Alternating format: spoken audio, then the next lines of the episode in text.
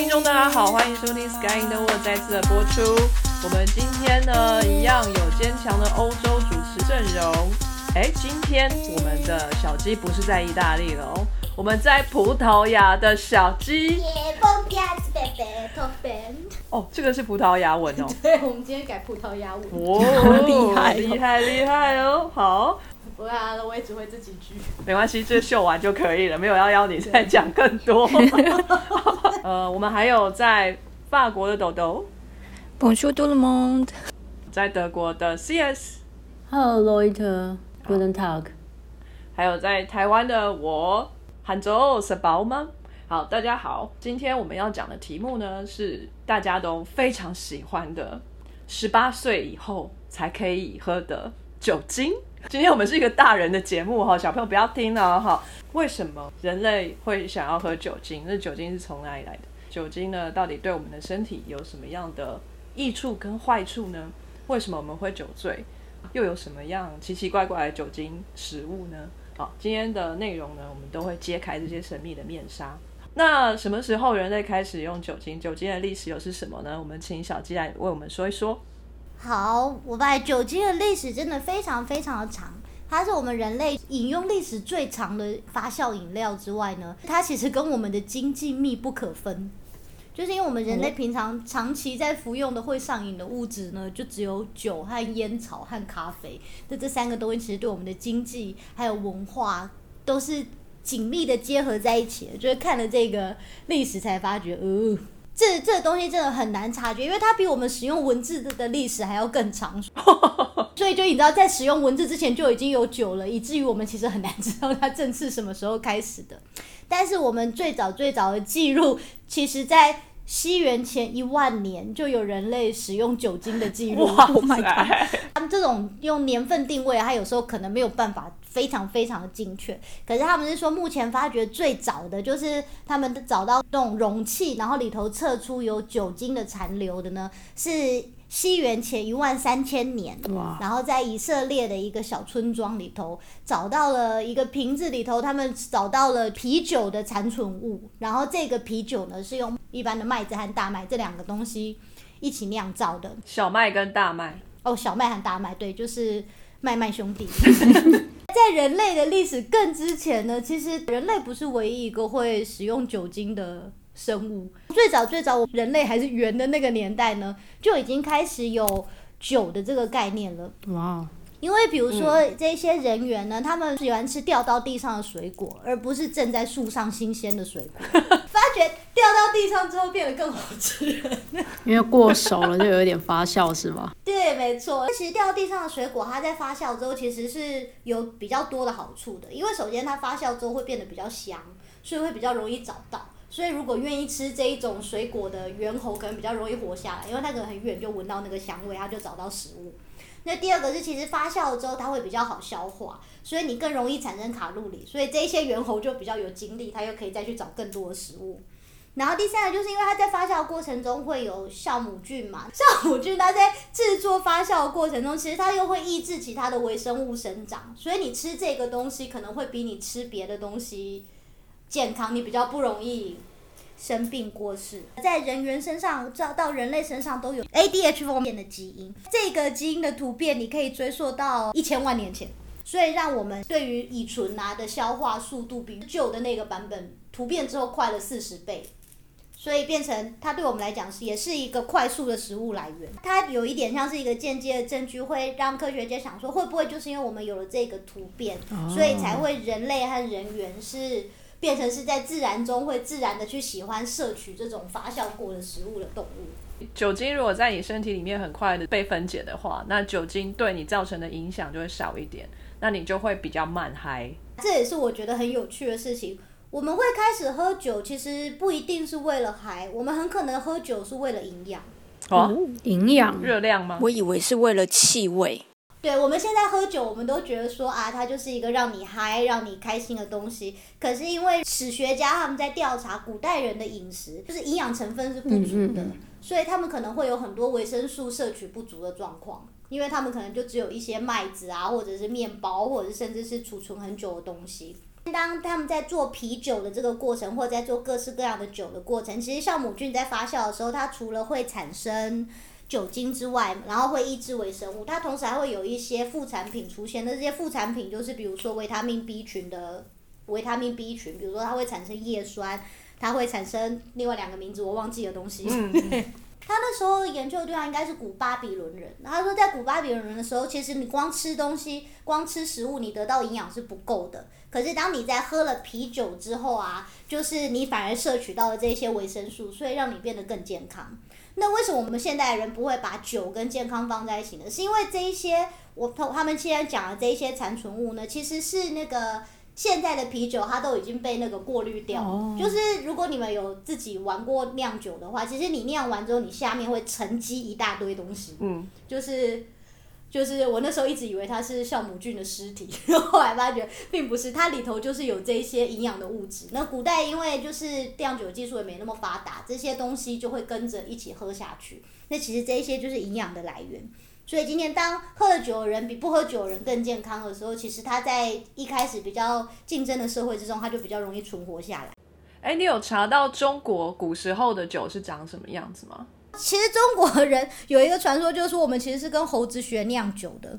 因为目前现存最早的，我刚刚讲过是西元前一万三千年，在以色列发掘了啤酒之后呢，下一个呢就是在西元七千年前呢，他们在中国的。一个小小镇上，然后发现了那个一样是锅子里头有一些发酵饮料残存物。那我们那个时候的酒呢，其实是是一种综合酒，就是中国那个时候酿的酒。因为现在比如说大家酿酒，可能你说米酒、葡萄酒或者是啤酒是谷物之类的，是单一个谷物来的嘛。可是，在那个时候，可能酿酒技术没有那么发达，所以比如说他们在那个小镇上找到的那一种酒类呢，它其实里头有葡萄。有山楂果，有还有蜂蜜，还有米，就是这一些东西全部混合起来。一有一些文章有提到说，呃，有曾经有传说说人类是跟猴子学了怎么酿这种酒。对，就是当然这种是传说小故事。他说有个人就是他就是每次去山上的时候，当初的是杜康还是谁？是不是？就是他去山上，他常常是发觉在那个果实，就是空的果壳里头呢，里头常常有一些很好喝的东西。嗯。那他就，然后那是猴子留下来的，所以他就常常去山上偷看。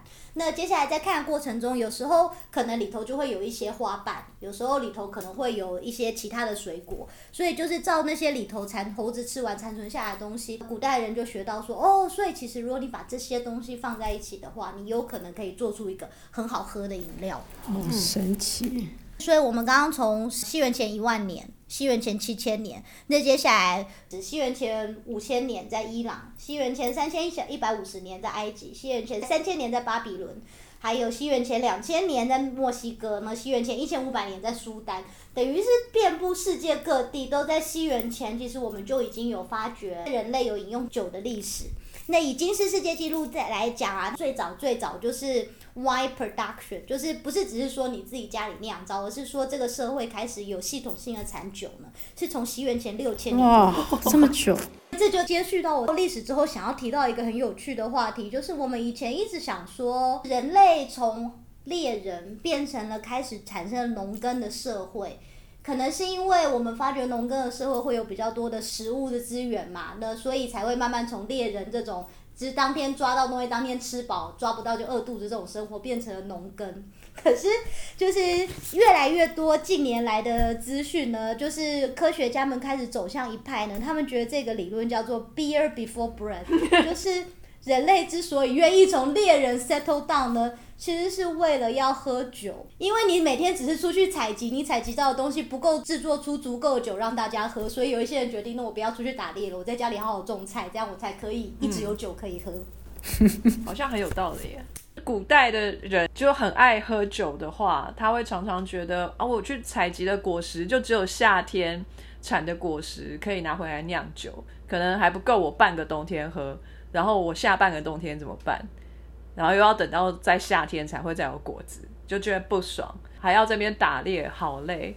不如我就宅在家里，好好的就浇灌我的果树，然后它就会为我长出很多的果子，这样我整个冬天都有酒喝，不是很爽？对，是不是？结果也是要一番功夫啊。但是有酒喝。对，就有酒喝，比起他去外面打猎完之后，可能耶打完一整天猎回家啊没有酒了，就宅在家里种树，反正每天有酒喝，好像比较划算。所以酒也是人类发展到今天的一个很大的动力。哦，在这个 Beer Before Bread 的观点里头呢，他们觉得酒呢，其实促进了人类的语言、艺术以及宗教的发展。我们要非常感谢酒，把我们人类文明不停的往前推进。哇所以酒真的是比面包还要早出现吗？但是呃，我这边看 Wikipedia 上面写，面包最早的考古学证据来自于欧洲旧石器时代晚年的地层，大约距今三万年前。好吧，面包赢了，不会，我们我们就等到下一个，他们又找到哪一个某某某的遗址，然后发觉耶，酒又赢了。对，然后接下来在西元前两千一百年的时候呢，其实酒就已经有记录里头被拿来做药用。他们是在那个希伯来文的圣经里头，我觉得真的是非常有趣。他们的圣经里头建议说呢，我们可以让快要死掉的人或者是忧郁的人喝酒，这样他们就会忘记他们的不幸。很好，你就想说，呃，这这也算是一种药用，对，就是是豁达的人生观。到西元前一年的时候呢，那开始有希腊人啊、罗马人的记录都发觉，他们其实都是酒变成了是每天饮用的东西。应该是在罗马人的时期，其实高级的祭司啊，或者是贵族，他们用的是上等的葡萄酒嘛。那一般人其实喝的比较就是啤酒，或者是掺水的啤酒，对比啤酒更惨一点。那在希腊的时候呢，因为希腊的那个天气比较温暖，所以以至于他们很容易种植葡萄，葡萄酒变成是一般人和就是贵族都可以使用的酒。只是当然贵族我觉得比较好一点嘛，那一般人就是比较普通一点，然后通常是酒要跟水混在一起喝，那他们是每天都会喝的东西。而且这是所有年龄层的人都可以喝的东西，就是不是说只有成年人才能喝，就是古代并没有十八岁以后才可以喝酒这件事。古代能活到十八岁，可能也不容易。不能等。就是人生要及时行乐。对对，在欧洲，比如说中古世纪的时候啊，就是一些低浓度的啤酒或者是 cider 那种苹果酒，也是哦好好喝哦。就是其实那个时候就已经有了。然后他们是呃，通常也都是要加水稀释的喝，然后这个就是所有的阶级、所有的年龄层人都可以喝。所以我觉得每一次在看那种那个 Game of Thrones 或什么那种，只要是讲古代的电影，你看他每一次去的客栈，第一个上来的就是给我一杯啤酒。我们有讲了中东，有讲了中国，有讲了欧洲。那接下来如果在美洲那边呢？那美洲比如说在欧洲人开始大航海时代啊，就是把各式各样的东西分布到世界各地的时候，其实美洲也是有一些酒的历史。比如说美洲呃，主要是在南美洲那边，比如说那个阿兹塔克帝国。他们有一些他们当地的酒是可以在祭祀的时候用，或者是七十岁以上的老年人才能喝的。就是我想那个年代活到那个年纪，你已经算是神，所以就 OK 对。或者是在墨西哥那边，就是南美洲这一块，古代印加帝国，他们其实到现在都还有这一种酒，就是它是用木薯或者是用玉米做成的酒，而且它是用口水发酵的。呃，哎，这个到日本到现在还有啊，用米做的。对，没错。然后他就说，对日本的清酒，其实我之前有看过那个台湾那种原住民做小米酒的，就是原住民也有就是用口水发酵的，就是小米酒这个技术。那天好像说什么瓜吉有用他的口水去酿这个酒，有啊，之前有做一集啊，我觉得好好恶心，他还开箱，还说什么看完那个你的名字，然后他就说我们要来实验，这样很久之前了。好恶心哦！但就是感谢他实验精神，反正他没有叫我们喝，所以可以了。Oh my god，一定超难喝。我之前在看那个，比如说原住民的那个做这种小米酒啊，他们是要煮里头德高望重的阿嬷，所以是阿嬷的口水。还掺杂着灵性，这样对，就是不是美少女的口水，是阿嬷的口水。应该是在不同文化里面会有一个，就是他们崇敬的一个对象，然后大概就是那个对象了吧。就是日本的那个，对啊，就是那个日本那可能就是说觉得那个要美少女不是啦，就是很纯洁的女孩，然后他们可能是那个什么部落还是什么的代表，所以他才能够来做这个酒。然后在原住民文化，可能就是他们的长老啊、阿妈总是非常德高望重，所以他做出来的那个酒应该会比较好。我觉得是这个样子。那总之就是女性嘛，男生就不行。但总而言之都是酵素，对啊，都是酵素。因为我们很难去知道谁的酵素比较好啊。这很难测吧？或许就是可以做一个这样子的研究啊，就是男的、女的、长得年轻的，大家来比比，那谁的酵素效率比较高，酿出来的比较甜？搞不好会有一个 pattern 出现哦。我觉得比较难的是那个 最后要测那个没错酒到底好喝的时候谁要当那个寿司？我觉得我可以做这个 study，但是我不要当那个喝酒人。然后我们分析那个分子层次上面的东西就好了。嗯，对，我们用 AI 舌头来做测试。不行，我们这样子又会变成像那个化学家一样，说什么红虫虫可以加到食物里。刚刚讲到的这种是啤酒啊或红酒啊，其实它都是浓度比较低的酒嘛。那我们另外有一种蒸馏酒，比如说 whisky 啊或者是白兰地啊这一种是浓度比较高的酒。那这种浓度比较高的酒，我觉得非常非常的妙，因为这个浓度高的酒啊，它不是说最早最早其实从古希腊时代就有人提出这个技术，可是这个技术是在哪里被被那个发扬光大，就是变得很精进呢？其实是在中东一带阿拉伯国家，他们在那个时代，他们是那时候拜占庭帝国，他们当时等于是全世界的科学中心，是那边的科学家呢把这个技术发扬光大，连那个 alcohol 这个字字根其实是阿拉伯文，所以可见他们那时候是当时的强项。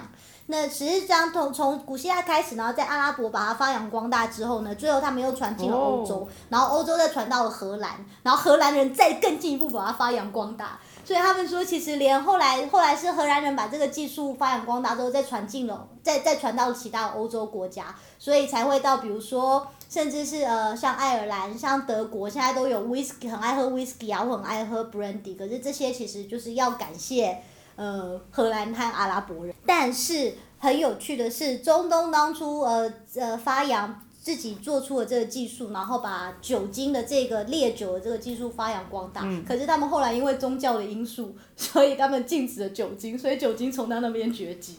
我觉得有可能就是他们把它蒸馏出来，就是浓度变得比较浓，喝下去的影响就会比较大，就是对，有可能。比较容易醉，比较容易闹事，显得对天神不敬之类的。这真的是没错的。在读到蒸馏烈酒开始这一块呢，这整个历史就变得有点残忍，有点难看。尤其是那时候是大航海时代开始，他们发觉呃烈酒其实比一般的酒容易保存，因为它可以放很久，船员几乎都会带着这一种酒。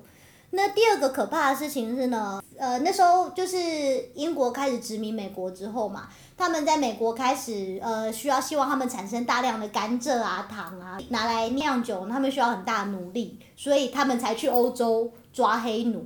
那他们当然要去欧洲，要怎么样买那些黑奴呢？他们发觉当地的奴隶主没有尝过这种烈酒，非常喜欢烈酒，所以他们就拿了这些烈酒去换奴隶。所以等于是这是一个免钱的买卖，他们拿着烈酒出去呃换奴隶，或者是欧洲当初的商船有一些不孝商人，他们拿了烈酒偷偷把它掺水，然后再翻倍卖。因为如果你真的没有尝过烈酒的话，就算掺了水，你还是会觉得它很烈嘛，就是你还是觉得这是一个很新的东西。他们曾经就是算过利润最高可以达到四百倍。哦哇，四百倍，对，是一个非常过分的生意。就是那个时候本来是 whisky，然后还有白兰地嘛，可是因为其实这些东西是比较贵的，而商人们发觉你今天在产甘蔗的时候，其实甘蔗有一个副产品叫做糖蜜，嗯那你把糖蜜拿来蒸馏，它就会变蓝姆酒。他们发觉这些奴隶主也一样很爱，所以更好。所以今天他们拿了奴隶去种甘蔗，然后奴隶种出来甘蔗之后就产生了糖蜜，糖蜜拿出来蒸馏成兰姆酒，再拿回去非洲，然后跟奴隶主交换更多的奴隶来。所以这些很很可怜的奴隶就是拿着自己产出来的东西，然后再换更多的奴隶进来。所以你看，其实酒是推动了很多人类巨大的历史事件。那除了这个，除了糖蜜，除了就是造成了兰姆酒，然后造成了就是不断的把黑奴引进美国之外呢，糖蜜第二个造成的问题是，那时候美国北美开始自己会酿这种呃自己会蒸馏呃兰姆酒的时候，有一个问题是，英国其实产的糖蜜比较贵，而且品质比较低，所以大部分美国的时候他们会去买那个法国产的糖蜜，或者是自己当地的糖蜜。可是当他们去买法国的糖蜜的时候呢，因为美洲那时候是英国殖民地，英国就不高兴，所以英国那时候就颁布了糖蜜法。然后就是说不行，你们一定要跟我买。然后所以在这个东西呢，就造成了当地美国人对这个殖民政府的不满。那其实唐密法之后，再下一个就是他们对茶叶也是做了类似的事情，所以其实最后促成的就是美洲大革命，美国独立。波士顿茶叶事件，你看酒类如何在背后偷偷的推动了，神奇哦！在波士顿茶叶事件就是唐蜜事件。对，到现在都还有茶党这个称呼，但是还没有听到糖蜜党，是不是有点太娘，所以不愿意用这种名字？在航海时代的商人呢，就会用烈酒去换奴隶嘛。可是其实这件事情是在更早更早以前就一直发生的，就是比如说在埃及的时候呢，埃及人其实是用啤酒当成奖品给奴隶去建金字塔，所以这些奴隶建完金字塔之后，他们每天拿到的奖励就是有啤酒可以喝，然后为了啤酒，他们努力的去建金字塔。好神奇的概念哦！那在盖的时候不能喝，是盖完之后才有得喝。呃，盖的时候不就是晚上的时候喝？反正以前那种酒的那个浓度其实也不太高，对啊。对而且就是酒精可以产生的热量是高的，哦所以其实你这样子，就算给奴隶只吃一点点东西，跟你给他喝了一点酒，他第二天又有精力了。所以我们现在每天在那边挣一口饭吃，他们就是挣一碗酒喝，还是什么之类的吗？对他们就是挣一碗酒喝，所以你看，从埃及的时候，为了建金字塔，他们就已经用酒当成一个奖励。然后接下来在罗马帝国的时候呢，其实他们也是一样用酒去买卖那个呃奴隶，就是或者用酒去控制奴隶，就是奴隶做事做得好，你就给他一点酒。那接下来到了呃那个殖民时代的时候呢，又是又是这些殖民主到了非洲，用兰姆酒去换奴隶。而且甚至是他们当那些一些小说啊、文字啊，因为这时候已经有文字了嘛的记载，都说，呃，他们就说这一些呃，有一些奴隶真的是很冥顽不灵，就是因为奴隶的食物已经很少了嘛，他们可能给他一点点的谷物或什么当饭吃，就这一些奴隶们呢，不乖乖的吃这些少少的食物，居然还把这些食物拿去酿酒。而且就是怎么打都打不停，就是就是奴隶们宁可不吃饭也要喝酒，有一种魔力。对，有一种魔力。所以其实就是从这一些事情呢，就是一路往回溯，发觉很一直很早以前都有这件事情，所以才开启了这个就是刚刚讲到的 beer before bread 的这个这个 hypothesis 这个 theory，就是我们很有可能就是当初人们就是对于酒的渴望，所以才开始决定要农耕。如果你今天是一个比较有组织能力的 leader，你也可能是用酒，你可以去控制你的奴隶，你可以去控制你的。竞争对手，或者是甚至当初呃英国人刚占领美洲的时候，其实他们给了印第安人很多酒，那让印第安人其实到至今都被酒精成瘾缠身，所以他们对于那个英国人当时称呼就是 White Demon，因为印第安人当初没有烈酒这个东西。那英国人也发觉，就是其实你如果跟印第安人战斗，他们不一定会赢，因为印第安人比较熟悉这个地形，印第安人他们一直生活在。很艰困的生活环境，所以他们真的非常的强壮，所以你要跟他们硬碰硬，你可能会输。哦，但是你如果给了他酒，你就发觉，哎、他整个人就是马上喝醉了，就什么都好。所以当初其实英国人用的这个方法，就是他们跟印第安人约见面嘛，然后跟他们说，我们来跟你们签约好不好？我们来签约做一些公平的交易。印第安人很开心的去了。然后英国人就给他们喝酒，印第安人醉得一塌糊涂，根本不知道自己讲了什么。然后最后就签下各式各样的不平等条约，然后失去了他们的土地，失去了他们的健康，所以即使到现在，他们都还是用 White Demon 在称呼这些英国人。哇，好坏哦！所以哎、英国人很会用这种 substance，哎、真的就他们用酒去控制印第安人，然后他们试图用鸦片来控制中国人，但有一点失败。他们为什么不用酒来控制中国人？可能中国本身就已经有很好的酒了，所以他们就觉得可能没什么用哦，可能要用鸦片才比较有用。那为什么不用鸦片去控制印第安人呢？可能成本比较高吧。没有没有，印第安人其实就是香烟的来源。哦，为什么会有香烟？就是从印第安人那里来的，所以他们已经不屑鸦片这种东西，他们自己抽香烟抽的很好。有，我之前就看到说，就白人对印第安人讲是 white demon 嘛，因为他们把酒带给了印第安人，害他们至今酒精成瘾缠身。但是其实印第安人也不是省油的，对印第安人的回击方式就是把烟草带给了白人，所以白人现在也是一大堆人为烟草而苦。对，哥伦布当初发现新大陆，然后一登入美洲大陆，马上就看到印第安人叼着一个烟斗在那边 puff puff puff，然后他们就觉得哎、好帅哦，他在干嘛？然后就觉得哎、借口抽抽啊，然后那印第安人很大方，就是借他抽，就哎、觉得哎、还蛮爽的，就带回去欧洲大陆，然后整个大红起来。然后这就成为烟草了以后，所以管印第安人用抽烟这件事情是无法，所以他们只好用酒精这样。英国人真的太聪明了，好邪恶的感觉哦。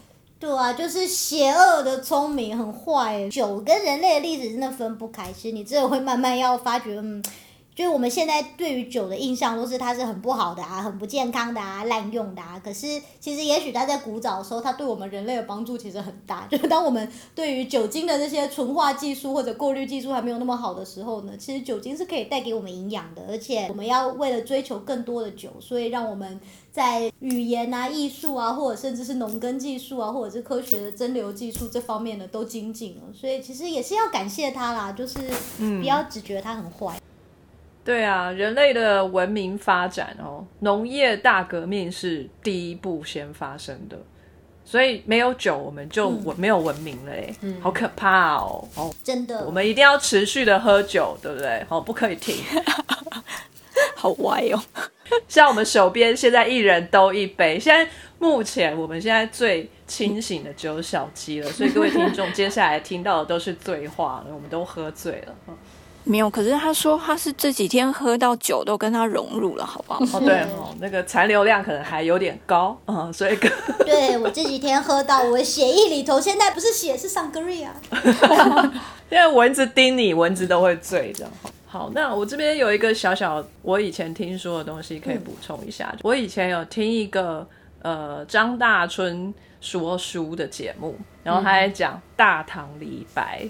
那唐朝啊，距今它就在西元大概六七百年那个时候，所以也没有非常的久，大概一千五百年以前。然后这个时候，唐朝的酒其实就是那种淡淡甜甜的，就是刚刚小鸡说的，就还没有过滤、还没有蒸馏过的，可能有稍微稍稍过滤，把一些比较大的渣渣弄掉，但基本上看起来还是个浊酒。就是在中国嘛，所以呃，酿酒的东西大部分就都还是白米，因为白米的这个糖的含量是最高的，所以用它来做发酵的效率最高。所以呢，还是用白米去发酵做的这个米酒，但是因为可能没有这个酒的蒸馏的这个技术，也没有酒的保存技术，所以这种东西就是要赶快呃酿完，可能过个一个礼拜、半个月就一定要赶快喝完。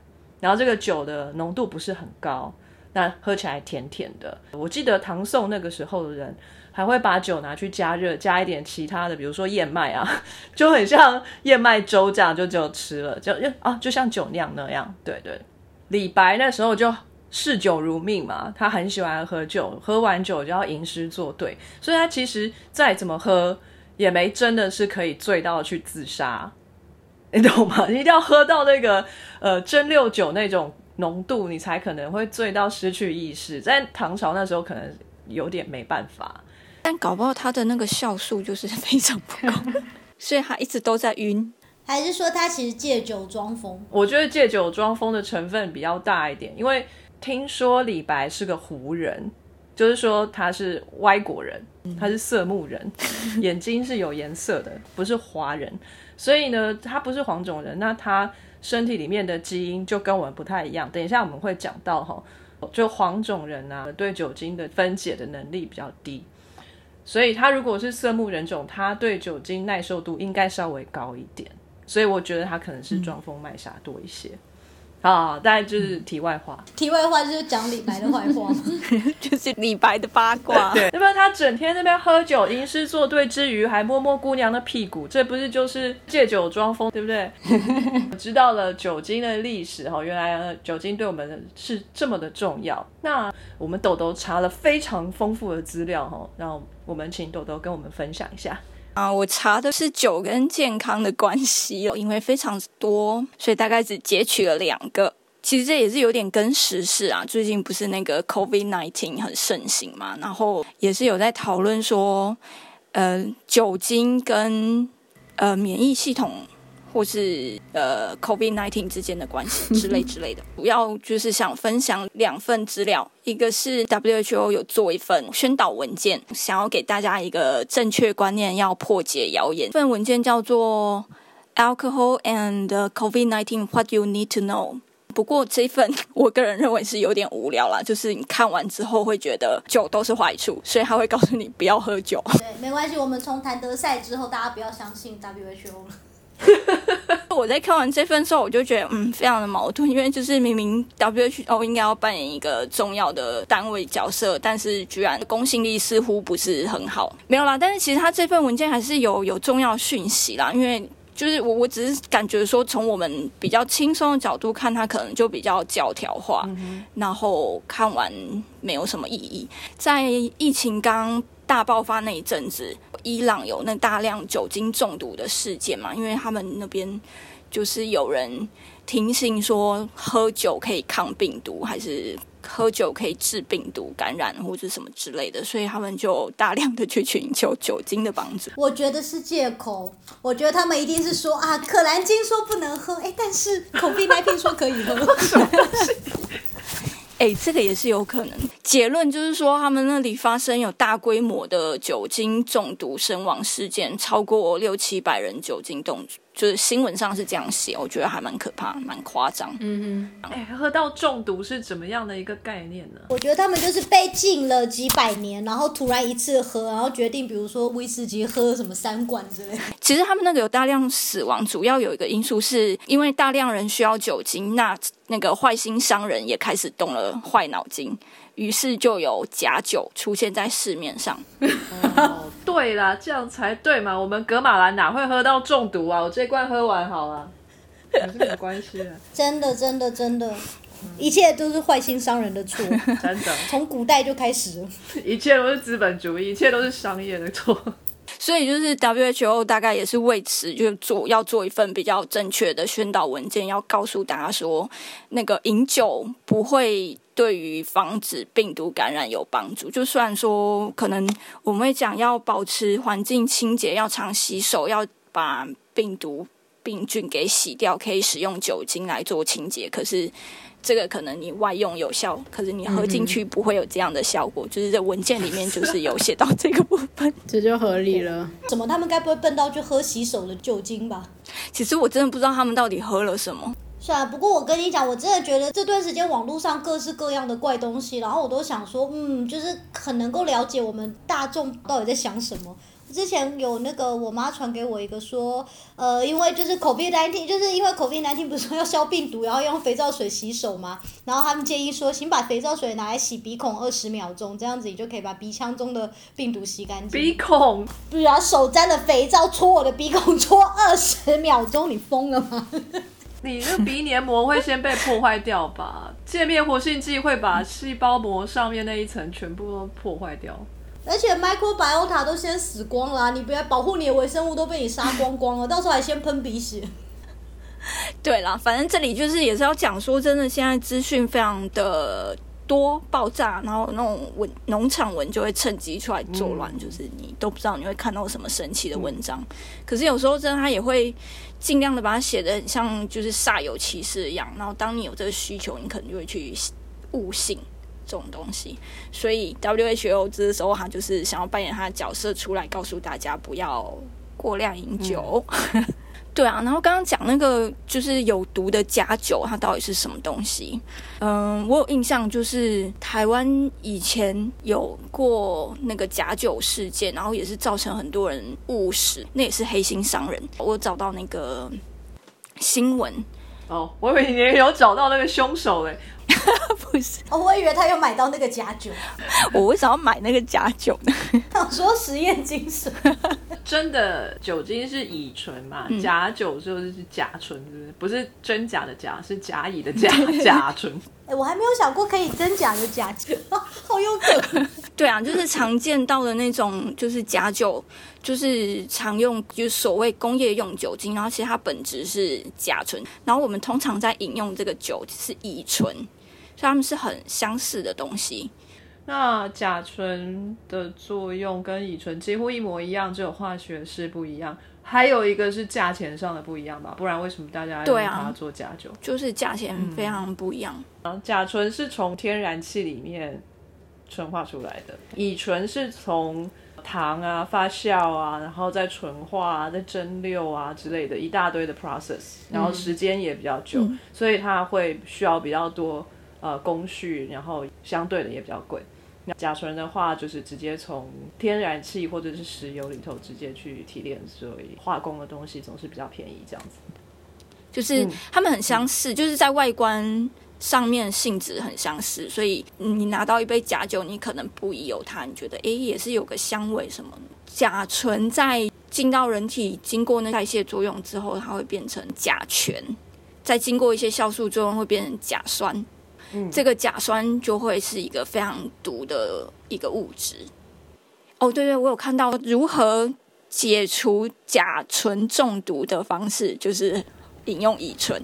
这是真我觉得？好棒哦！假酒的解药就是真酒，因为好像主要就是说他们会去竞争那些就是小鼠，哦所以就是当有乙醇的存在的时候，它反而会阻止那个甲醇变成甲酸的这个路径。那要喝比甲醇更多才有办法真的抢大部分回来。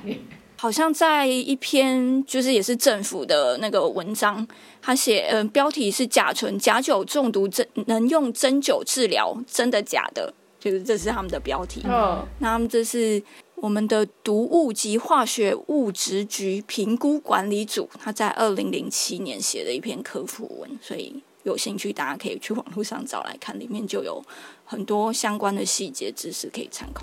嗯哼我现在心里就出现了一个非常邪恶的恶性循环，我就可以跟我妈说：“妈，我不是故意要一直喝酒的，因为我今天早上喝了一口啤酒，我怀疑它是假酒，所以我只好喝真酒来解它。就我喝了那一口真酒之后，我又怀疑它会不会是假酒，所以就为了解那个前一口，我就只好一直喝。什么东西？对，你很了解我妈为什么觉得我这女儿很难养了吧？对，可是我觉得蛮聪明的啊、是不是？我刚刚看到她说，就是她会喝下十十毫升就会失明。这样真的一点点而已耶。对，会失明，会脑死，严重到会有死亡。所以我只好继续去喝真酒了，我好害怕、哦。然后第二份是英文的 podcast，它的标题是 Alcohol and Your Immune System: What You Might Not Know，就是它总言之，它是要讨论在呃这个疫情期间，然后很多人正在封城，就禁足在家，整个生活重心被影响。哦，有些人他们可能就是因为待在家里，就是变得酒精是一个唾手可得的东西。你平常在工作的时候，你不会那么容易的去把酒精拿来饮用，然后但是待在家就有比较多的机会去饮酒，所以可能在这个期间也有蛮多人容易去饮酒。很多时间的，不用上班就去喝酒。所以他们他们有有稍稍讨论到说我们要怎么避免啊，就是说不要太常走去厨房，就是假设那个放酒的地方在厨房，然后是所以要把自己隔离，连厨房都不能去，只能去书房、对。是客厅。但没有啦，因为其实他们他们想要讲，就是其实它有一个呃蛮合理，就是说这个这个状况其实带给大家非常多的焦虑的因子，就是可能有疫情感染啊，或者是你的生活习惯被改变之类，就造成非常多的焦虑跟压力。那通常在焦虑跟压力这个状况下，其实也是对于我们的身身心状况是不好的。酒精呢，这时候其实它带来就是可以解压力的一种方式，就是可能像 after work，然后会跟同事去喝酒，喝喝一杯酒聊天什么，就是它或许是一个 social，但同时也是一个放松等等，所以我们可能会觉得去使用这个酒精是可以来放松解这个压力的，所以这也成为一个这这段期间容易去饮酒的一个因素。有真的，因为你们记不记得我在那时候开始，因为家里在家太无聊，就学做调酒。对啊，然后我调了又没有人可以给他喝，所以就自己。就只能自己喝吗？对啊，啊，然后有时候调错了，就调的很浓很难喝，然后还是想说，可是反正也没事嘛，那就把它喝掉了，所以就 是蛮危险的。为 什么不好学学这个？所以反正就在这里，就是我就觉得，哎，看到一个角度说，这其实是一个酒精对身体其实是有益的一个角度，因为通常在压力状况下不好，但是你使用一些酒精可以疏解这个压力，其实是有帮助的。不过，就是酒精对于人体的影响到底是好是坏，就是他们就继续讨论。然后，呃，大概发呃，怎么讲？就说酒精本身，它其实会跟简称叫 GABA，叫 GABA 的这个神经传导物质，酒精其实就会跟这一类的神经传导物质的 receptor 去结合，带来呃对细胞的影响。那这个对啊，就刚刚讲说这个神经传导物质，诶，它是无所不在，然后它的那个。它的 receptor 也是蛮无所不在的，就是可能在脑啊、神经细胞啊，然后在其实免疫呃免疫系统的，例如说淋巴结里面，好像就是免疫细胞上面也会有这样子的 receptor。所以说酒精就是这就是一个直接酒精能够影响细胞的一个证据。嗯，对，然后如果酒精呃会跟神经细胞上的这个 receptor 结合。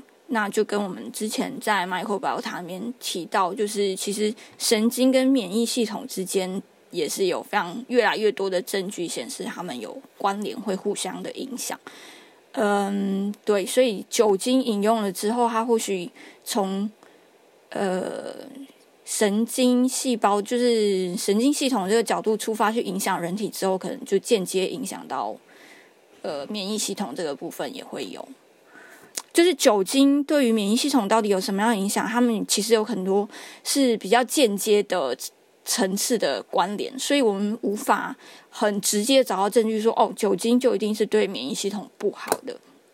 那目前比较关键的呃研究，大概是很容易在酗酒者身上能够发现他们免疫系统是一个比较差的一个状态的这样的研究，所以就间接推论这是一个。有负面影响的，然后对了，另外一个间接就是，其实你在想，我们常常知道说酒精会伤胃，就是它其实直接，嗯，就我们饮用后直接进到胃里面，它其实是会腐蚀那个胃壁组织的。那就是胃壁组织它呃被腐蚀之后，也等于说我们的胃壁对于那个胃酸就是有强烈腐蚀性，它很酸嘛，嗯，这个的。呃，阻挡效果就等于是比较丧失，那这时候会再产生更多就是胃部的病变这样子。那其实，在我们的组织有伤害的时候，也会有免疫细胞出来作用，因为它可能需要来修复啊之类等等的东西。那也有可能在这个破坏的过程之间，嗯，因为你要修复，那细胞会需要。增生就是重新生长等等的，那有可能在这个过程之间也会开启了致癌的一个机制啊？怎么办？听一听还是坏处比较多哎，有点母汤，我也觉得。然后还有肝脏的部分，哈哈，还有，因为其实它错综复杂，它不会只是一个单纯的说我们饮了酒。然后就对于什么东西有什么影响之后，就直接造成我们人体的什么结果？它其实是，嗯，整个在体内各式各样的机制都都会有互相影响跟关联的。就是可能像刚刚说，你可能先呃活化了神经细胞之类，然后它可能会影响到免疫系统之类的。作用，或者说，其实，在那个 WHO 那份文件里面，它其实写说酒精是不好的，但是其实看起来它的那个不好的点都在于说，因为你喝了酒之后会导致你的的判断能力变差，那就可能有容易产生意外，就是有可能驾车意外或是什么有人跌倒跌到水里什么之类的意外。哦，这个常听说哎，小时候就我家。附近就有池塘啊，就常常会听说有人喝醉酒跌进去就死掉。天哪！哎，说好的正面例子呢？还没啊，后面还有嘛？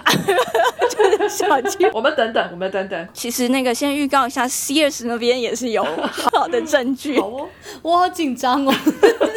然后或者说有些人是饮酒之后容易就是去家暴别人嘛，就是不是伤害自己，反而就是伤害别人，就是负面影响，反正都是比较间接的。嗯哼哼。哎，这我不懂为什么，就是为什么喝了酒之后会增加暴力行为？我我之前我学长是有做那个酒精的部分，但是他是放在老鼠里面的。嗯，不过他的确在 introduction 当时他就有提到，就是嗯，就像刚刚豆豆说的，就是酒精其实会让人家放松。就是一般我们如果正常量再喝，或者说偶尔喝，呃，酒精的变成是一个比较好处的状态，就是放松的状态，呃，让我们放松。那可是呃，当时就是我们喝完酒之后，然后放松，的确可以，好像就是解忧的那种感觉，没有这么焦虑，没有这么忧虑，然后也可能不会一直去想说哦，工作的压力、生活的压力、经济压力等等。嗯，可是呃，有些人会变成说，他因为这个状态让他觉得哦很好，所以他醒了之后，他又赶快喝酒去，就等于说让自己沉迷在这种。忘忧的状态底下，然后他就会越来越长时间，就是在那个酒精的作用底下。那等于说，当他清醒的时候，环境的压力对他来说是越来越大的状态，就是他越来越不能够去承受，所以他变成是有点恶性循环，就是一直要靠酒精让自己在那种状态底下。可是因为当他一醒来的时候，那种清醒的时候那种压力让他觉得越来越不能够承受，所以他就变成要喝更多的酒，或者是让自己沉浸在更长时间的酒精的作用底下，然后就会变成，呃，在这种恶性循环底下，他就开始会有一些状况出现，比如说他就会想要去发泄他的精力，他想要去有一些暴力倾向，他可能就真的会。大人或者什么的，他身边的人可能就会受到影响。嗯，所以这个其实是跟成瘾会比较有关。那如果一般我们正常人在喝的话，当然是比较偏向好处的状态。所以就是等于说过量跟适量的确真的会有差距。所以他有一点像是他喝酒逃避的感觉，在逃避的情况底下，他越来越不想要去面对他的现实，那就会有一些情况开始改变，失控的状况就会开始改变，这样。对啊，刚刚好像讲了很多的坏处，要换风向了吗？有人非常非常期待换风向，好，快点，快点，压压轴吧。对，因为我想到我们今天不是信誓旦旦的说我们要为酒洗刷污名，结果想说哦，他他真的听起来蛮坏的。我们不能先有立场啊。但其实我真的觉得这个东西是有好有坏，就是都都有。然后我觉得一个关键就是在于呃适量，而不是过量。嗯。其实有一个有名的悖论叫做法国悖论。悖论怎么写？悖论它是就是心字旁，就是长得很像脖子的脖那个。对，把肉字旁换成竖心旁。Paradox。哦，悖论。OK OK。就一定要讲英文，你才听得懂就对了。哦，很嚣张。没有，因为中文太深奥了。我以前在学法文的时候，法文老师有讲说：“哎，不觉得？”法国人比较没有胖子吗？他是嚣张什么？那他下一句是说，其实喝红酒是有差的哦。所谓的法国悖论，就是说在一九八零年代，然后流行病学观察就有发现说，法国人的饮食其实是不太健康的。可是竟然法国。人的那个心血管疾病发病率却似乎相对偏低。等下，法国人的饮食不太健康，什么意思？他们吃很多奶油啊，就是也是会高油啊。对啊，你看那个油封鸭哦，嗯，真的。可是法国菜的分量都超少的，不觉得吃一顿法国菜下来就更没饱吗？不会啊。我觉得你是吃到高级料理，没有，它其实是你都会一直一小份小份，你以为它很小份，因为你总共吃完有很多。之前去一个研讨会嘛，然后是其实在一个酒庄举办，因为那个在 Bonn 就是叫伯恩的这个城市，它也是一个酒的产区。然后我们那时候在那边开研讨会，也就有一个晚宴，就在那里的一个酒庄举行。嗯。然后我们得到的那个餐就非常完整，就是从傍晚大概五六点开始，餐前开胃小点，嗯，那你就可以开始喝酒，然后配一些那种 finger food，然后可能进行了大概半小时一小时左右，但是这时候你就会吃了非常多种 finger food，嗯，有什么火腿啊、起司啊，还是那种小的焗烤的什么，反正各式各样，有甜有咸。然后这时候呢，大家才会慢慢的就是开始进入餐桌，要开始正餐这样子。现在一般来说，你去餐厅大概就是前菜、主菜，然后甜点这样大概三种。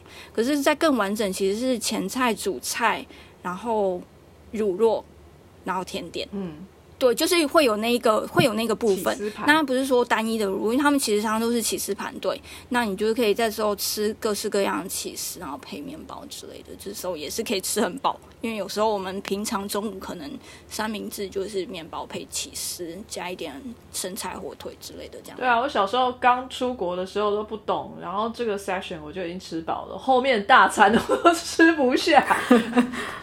对，所以才跟你说，就是其实整个法国这样吃完，你就一直都在吃东西。少量多餐这样子。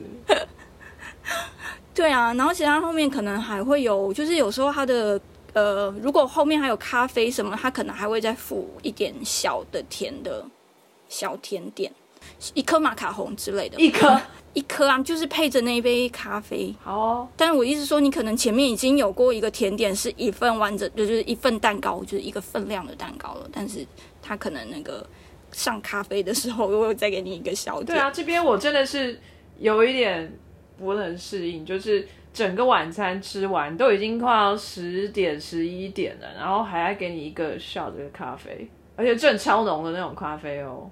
那老外真的都不会睡不着，因为这样你才可以继续聊，天、啊。我真的觉得他们就是聊天是重点。哦，要对啊，因为你看，你才到十点十一点，我们每一次吃完晚餐，就如果真的是正式出去，一定是到半夜啊，就是嗯可能吃到一吃到一两点呢。又不是到那边就结束，后面还要去好几套啊 pub，没有哎、我们我们通常到那一摊就结束。真假？我们一定还要再去 pub，还要再跳舞啊！没有，他们会去续摊。对啊，看地方，因为我们有时候是在比如说哪一个餐厅已经聊得很开心的话，我们就会一直点酒，然后就继续在那间餐厅聊，不一定一定要换地方。哦，哦那如果是他有继续开的话，对啊，通常英国这种餐厅大概就是这个时间点就要关了，然后我们就要去另外一个 pub，再晚一点就要去 club 了，就没有 pub 开了，就是他们每个都有一个 time section。意大利的餐厅可以开到很晚哎、就是它可以开到凌晨。哦，原来如此。我要加入一下，德国的餐厅也可以开到凌晨，所以我们不用换。哦，对啊，就是我们我们要看心情，就有时候要换，有时候是不用换的。等一下等一下，哎，我要证实一件事情，德国的菜是都冷的吗？猪脚是热的。不会啊，为什么会都冷的？很多热的啊，很多炖菜为什么我。一直觉得德国的菜都冷冰冰的啊？那个香肠也是热的，呃，大部分其实是热的，可是他们不会吃烫的东西。哦，就是像比如说我点猪脚来，它一盘送来，那个温度是你刚好可以吃的温度，不会是冷的，可是也不会是烫的。嗯，就是那种 lukewarm。好体贴哦。然后汤当然会是烫的，但是很难喝。像同样是烤香肠，不会像台湾是你还要吹一吹的那一种热度。对，这这就是你咬下去刚刚好这样。因为这边的人常菜上来之后啊，他们会先在聊天聊个三十秒、一分钟才开始吃，因为不然他们觉得太烫。然后我都超崩溃的，因为我看到他上桌，我就觉得趁热吃，大家讲个屁话。对，不觉得就是要很热的时候马上吃啊？对啊，食物就要修腾腾才好吃啊！不，行，我也不行，我我会觉得太烫。你们都猫舌头。不行，我就是要超烫的时候。刚刚讲到说法国人就是真的吃了蛮多高油高，反正就是也吃很多，然后可能也是蛮油的东西，但是看起来没有那么多胖子，然后或者说那个流行病学观就是观察到说，诶，那个冠状心血管疾病的发病率好像比较低。不过反正这个东西就是从那个一九八零年代就开始一直在讨论，然后好像呃，我刚刚看到一段就是说。呃，就是他们互相有激辩，因为就是有讲说，其实那个什么，可能在法国有点像我们现在在讲那个武汉肺炎啊，我们不会说，呃，可能有的那个国家它做的检测比较少，所以那个显得比较少报，所以 case 比较少。对，就之类的。所以他们那时候有讲说，哦，法国人的那个记录就是那个 criteria 不一样，所以他们其实测到比较少的病例，这样子也是有这种说法。然后，但是好像美国人做出来说，法国人比较常饮用红葡萄酒，然后就是红葡萄酒里面有有一些物质可能是有帮助，这已经是法国悖论的一个点。然后，到底这个红酒里面是含有什么呢？它主要有一个叫做白藜芦醇的这个物质。什么东西？它开头是白，可是它长在红酒里，而且它是葡萄酿的，却出现了梨子，怎么回事？这个人是醉了吗？那个藜麦的哦藜，就是有有一个草字。可是还是跟葡萄无关啊呢、但我觉得这个名字是跟它这个化学式是有关系的吧。然后他说它是一种多酚类抗氧化素，然后主要存在于葡萄啊、莓果、花生等果实中当中。那个文章提到说，它是植物所分泌能够来抗病毒的一种物质，可以对抗外伤啊、细菌。我觉得也蛮神奇的。哦，酷哦！所以反正又是抗氧化来的，就是打击小三的部分。对对对，它其实有一个重要功能就是抗氧化。植物会不会有一天发觉人类的阴谋，然后决定再也不分泌物质保护自己，然后我们就没有东西可以吃？应该不会，应该不会，我们会保存他们这个基因。放心好了，就由我们分子生物学家来做这一个工作，我们可以把它保存下来。耶！嗯，红酒是也有一个东西叫红酒多酚，也是嗯，他们两个不一样，不过是差不多的抗氧化的，都有抗氧化效果。因为红酒多酚这个名字好记很多哎、就红酒得很多分，所以很很好记嘛，加分再加分再加分。对，反正这里就是说，酒里面也是有一些有益人体健康的物质。那喝红酒的这一个习惯，就是真的只有在法国特别盛行吗？德国也不错，意大利也很多啊。意大利人有活很久吗？你们人类多不多啊？哎、意大利人是世界第二长寿的、哎、可是你们口牙不好的人应该很多，你们东西那么硬，人家法国人到老都还可以吃很多，好不好？我们东西并没有很硬，好吗 你们不是什么都要 Q 弹吗？？Q 弹跟硬差很多，好不好？可是牙齿不好的人可能还是有点困难。没有，法国是一个非常老年人 friendly 的地方，有没有？那意大利就是歧视，歧视老人。意大利老年人超 friendly，好不好？拜托，意大利没有，我觉得最痛苦的是因为意大利超级多老人，而且意大利的老人超 active，他们很热爱在路上走来走去，然后很热爱自己出门去做很多事情。就是我还有去听那种那个摇滚演唱会，然后就也碰到老人家在听，就觉得很解 feel。所以有喝红酒习惯的国家，大概都会有比较多的人瑞，或是平均年龄就会比较高一点。这算是法国悖论，为什么这个 credit 在法国身上？因为意大利人觉得他们这么健康，是因为橄榄油。吃的比较健康，也活得比较久，所以是一个很正常的现象。对，就没有什么人想讨论他们。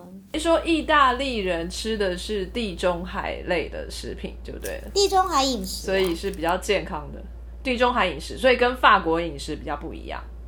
不一样，我们这边都很原味啊，都很天然啊，而且什么都加橄榄油，然后橄榄油又是很降低心血管疾病各式各样好处的。嗯那德国就整天那边猪脚，所以那心血管疾病很高，是不是？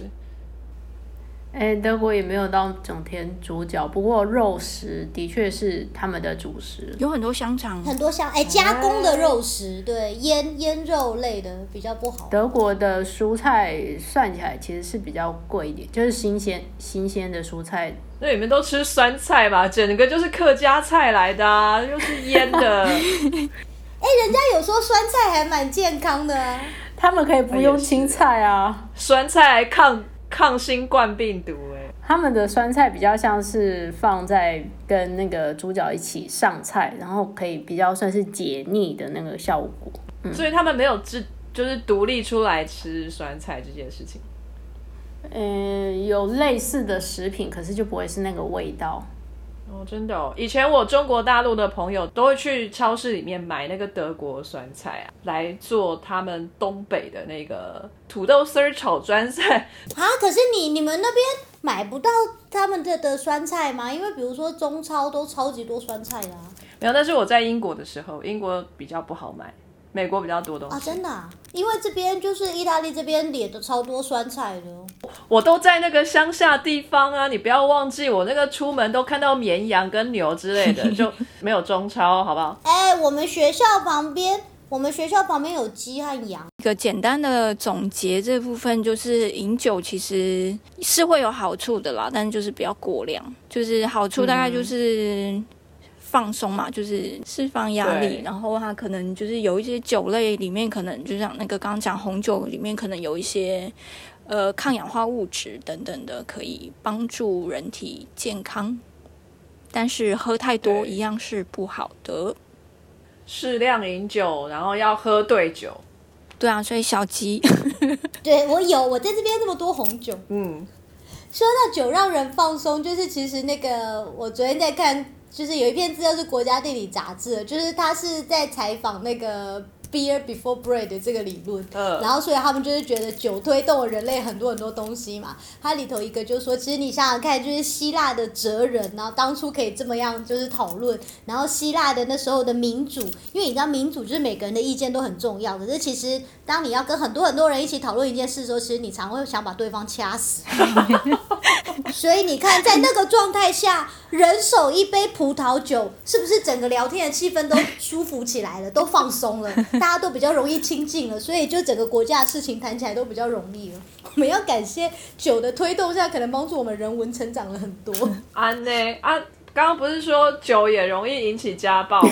那万一喝的有人喝高了，就拳头都抡起来了，怎么办？所以就说不要过量嘛，呃就是不要过量啊。小酌小酌。所以就是大家现在开始可以喝五分钟，五分钟之后大家都放下酒杯，我们谈正事。也他们他们说什么呃，以前在希腊时代的时候啊，如果你去别人家里的时候，通常就是对方会请你喝三杯酒，然后三杯酒其实如果你是一个好的客人，你就该走了。因为如果你三杯酒还不走的话呢，接下来呢，蛮难看的事就会慢慢的发生。哦，就是千古以来的经验啊。完美的比例就是三杯酒就要说啊，今天玩的很开心，我该走了。